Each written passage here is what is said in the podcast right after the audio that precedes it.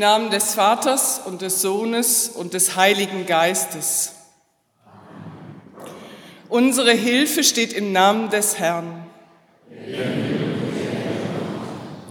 Der Herr sei mit euch. Nach dir verlanget mich ist die Kantate, die wir heute hören. Sie basiert auf Psalm 25, ein Psalm, der König David zugeschrieben wird.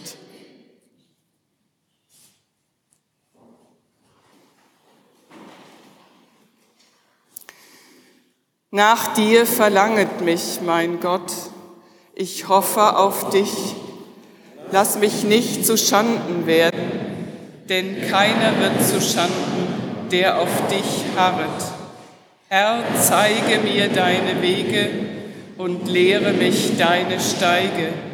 Leite mich in deiner Wahrheit und lehre mich, denn du bist der Gott, der mir hilft. Täglich harre ich auf dich. Gedenke, Herr, an deine Barmherzigkeit und an deine Güte, die von Ewigkeit her gewesen sind. Der Herr ist gut und gerecht, darum weist er Sündern den Weg. Die Wege des Herrn sind lauter Güte und Treue für alle, die seinen Bund und seine Gebote halten.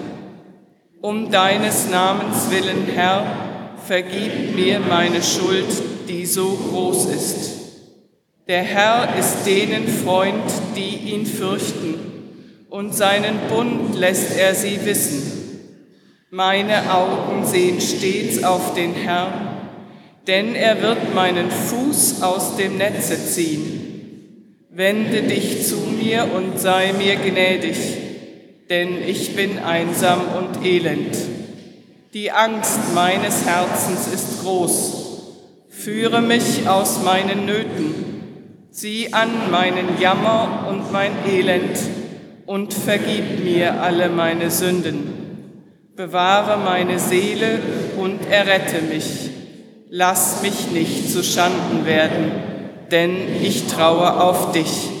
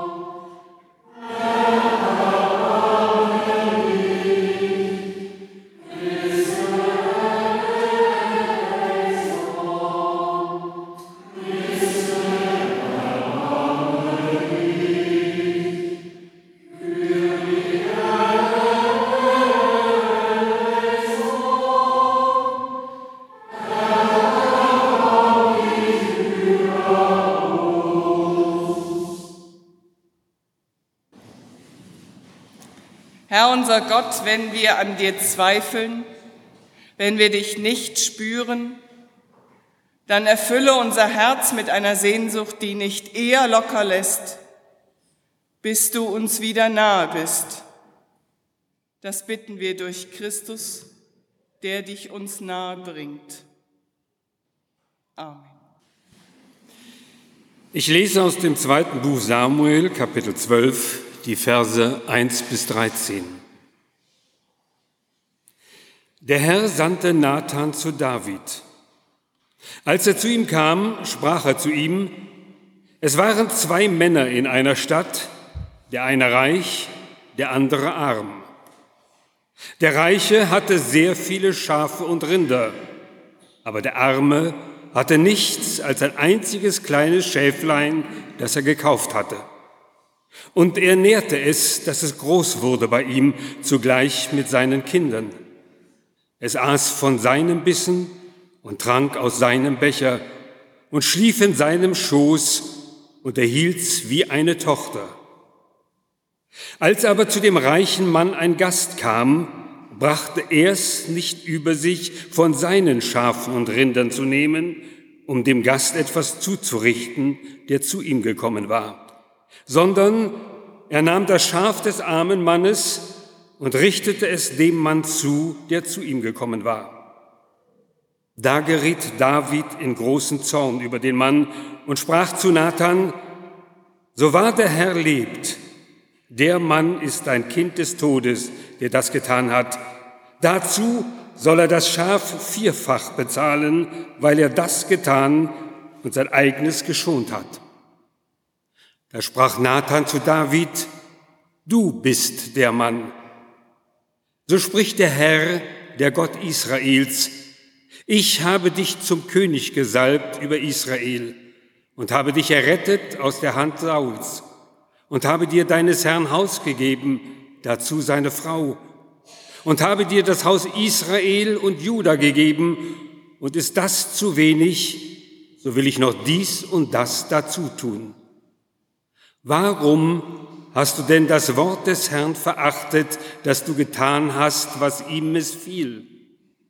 Uria, den Hethiter, hast du erschlagen mit dem Schwert, seine Frau hast du zu dir genommen, Ihr aber hast, ihn aber hast du umgebracht durchs Schwert der Ammoniter.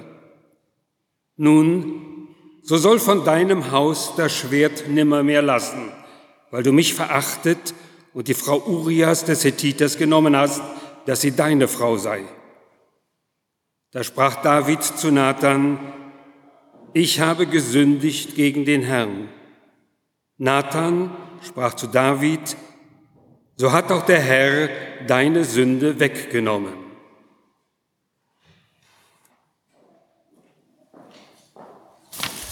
Einige kurze Hinweise zur Kantate, die Sie jetzt hören, ohne Anspruch auf Vollständigkeit.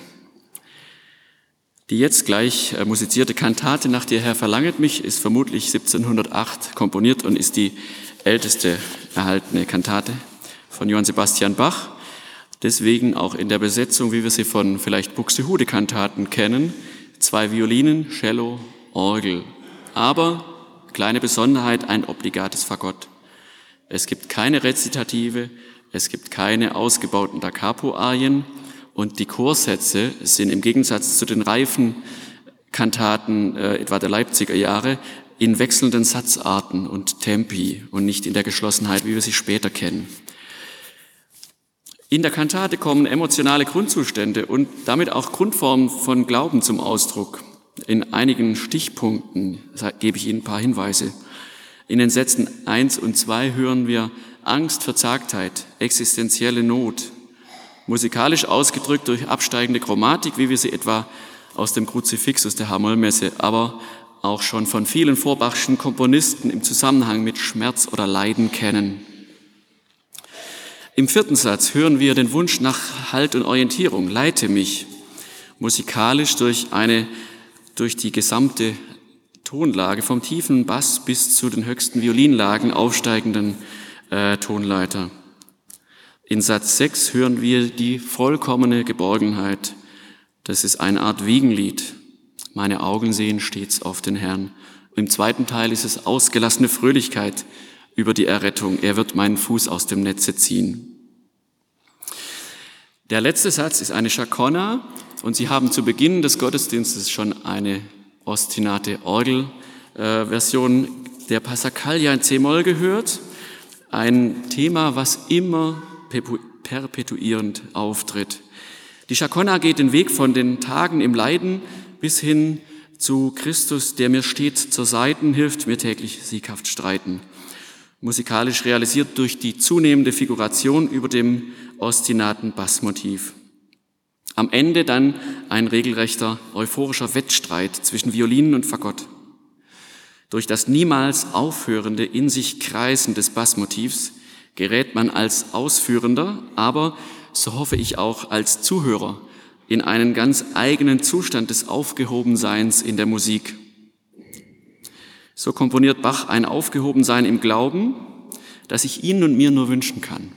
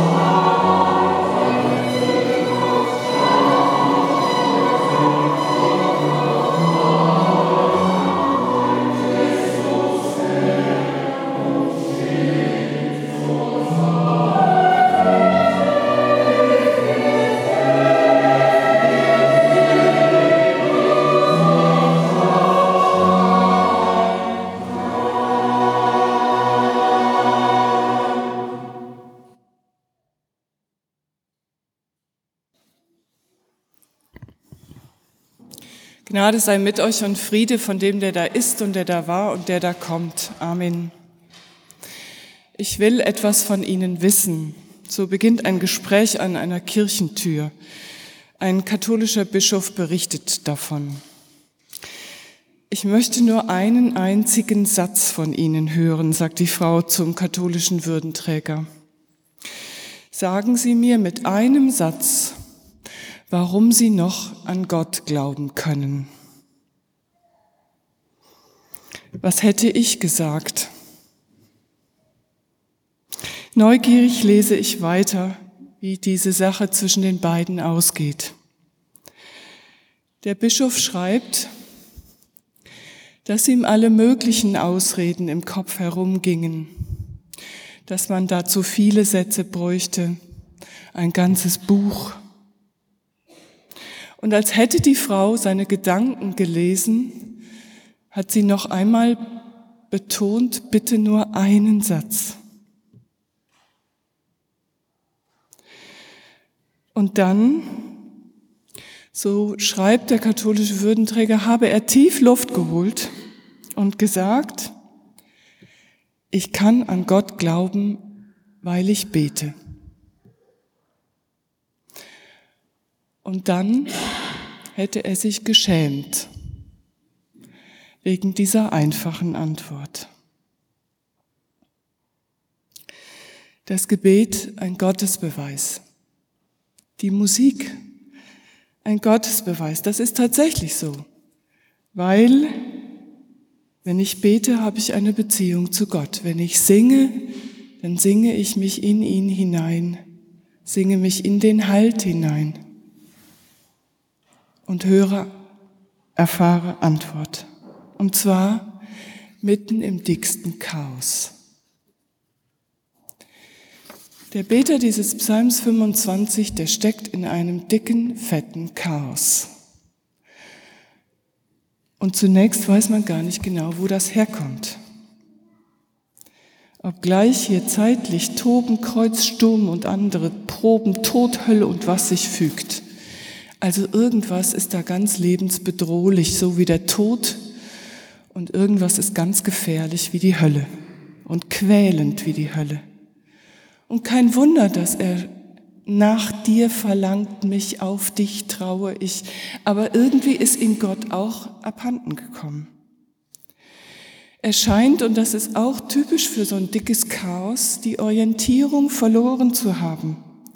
Denn er bittet erneut um Leitung. In einer aufsteigenden Leiter aus Tönen bitten verschiedene Stimmen, leite mich in deine Wahrheit und lehre mich. Der Text der folgenden Arie lässt einen auf eine Probe schließen. Zedern müssen von den Winden oft viel Ungemach empfinden. Aber letztlich bringt der Chor Klarheit. Verheddert hat sich der Beter. Meine Augen sehen stets auf den Herrn, denn er wird meinen Fuß aus dem Netz ziehen. Da hat sich einer verstrickt, verfangen und dieses Ziehen und Zerren, um da wieder rauszukommen aus diesem Netz, das, das empfindet die Musik unglaublich gut nach. Und die Bibel beschreibt auch, wie sich wenn das stimmt, dass der Psalm David zugeschrieben wird, David verheddert hat in einem Netz aus fiesen Fäden, was er selber gesponnen hat. Er ist mächtig geworden, ein mächtiger König, aber er ist auch ein großer Egoist und hat Geilheit und Sex nachgegeben, hat Ehebetrug gemacht, hat ein Kind gezeugt, hat Kanonenfutter aus dem gemacht, der eigentlich der Ehemann war. Und all das hat er versucht zu vertuschen. Aber es ging nicht. Feine, fiese Fäden. Und kein Wunder, dass ihm Gott abhanden gekommen ist darüber. Er hat sich völlig festgefahren. Und erst jetzt wo er sich nicht mehr selber bespiegelt, seine Augen nicht mehr auf sich selber richtet, auch nicht mehr auf das Urteil der anderen. Erst jetzt, wo er sich wieder ganz auf Gott konzentriert, Erst jetzt betet er. Und erst jetzt tritt Gott aus seiner Verborgenheit heraus. Und er antwortet, du bist der Mann. Das Chaos, was du da veranstaltet hast, das ist deins. Er ist am Boden zerstört und erst hier fängt Gott mit ihm neu an, aber nicht einfach so, nach dem Motto war alles nicht so schlimm. Der Sohn, im Ehebruch gezeugt, stirbt. Und da beschreibt die Bibel, wie David in der Zeit, wo der Sohn noch ums Leben ringt, auf dem Boden hockt, Asche über seinem Haupt und fleht und fleht und fleht, Herr, lass doch dieses Unglück an mir vorbeigehen. Und als er stirbt, erst da steht er wieder auf. Und zum Erstaunen aller um ihn herum fängt er jetzt an, wieder zu essen. So als sei der Tod dieses Kindes eine große Erleichterung, als hätte er gesühnt.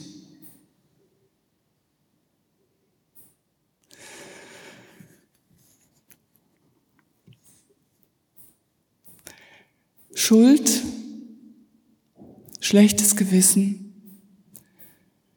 kann einen ganz weit weg von Gott rücken.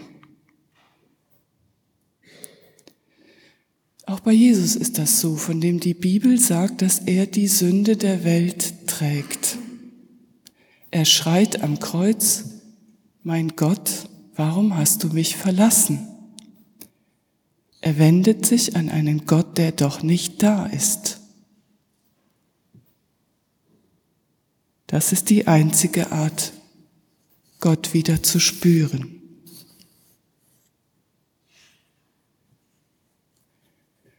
Ich weiß eigentlich gar nicht, ob mein Mann geglaubt hat, sagt die Witwe im Trauergespräch. Er hat sich nicht mitgeteilt. Ich muss Ihnen was erzählen, sage ich. Und dann erzähle ich von meinem Besuch im Altenheim bei dem todkranken Mann. Ich stehe am Fuß des Bettes und weiß eigentlich gar nicht, was ich sagen soll, was ihn noch erreicht. Und dann fange ich einfach an, alle Gesangbuchlieder zu singen, die ich auswendig kann. Und dann gehe ich rechts an die Seite des Bettes und sage, ich mache Ihnen jetzt ein Kreuzzeichen auf die Stirn. Und dann nimmt der Mann meine Hand und legt sie sich fest auf den Kopf. Und da muss ich sie liegen lassen. Alle sieben Strophen lang von Der Mond ist aufgegangen. Ich hatte ganz deutlich das Gefühl, Gott ist da. Ich hatte mich in Gott hineingesungen und er sich mit mir vielleicht zum ersten Mal in seinem Leben. Ganz sicher zum letzten Mal, denn einen Tag später war er tot. Wenn die Frau mich heute an der Kirchentür fragen würde, warum glauben Sie noch an Gott würde ich heute sagen, weil ich mich in ihn hineinsingen kann. Und der Friede Gottes, der höher ist als alle unsere menschliche Vernunft, der bewahre unsere Herzen und Sinne in Christus Jesus. Amen. Ganz herzlichen Dank allen, die so eindrücklich musiziert und gesungen haben. Vielen Dank.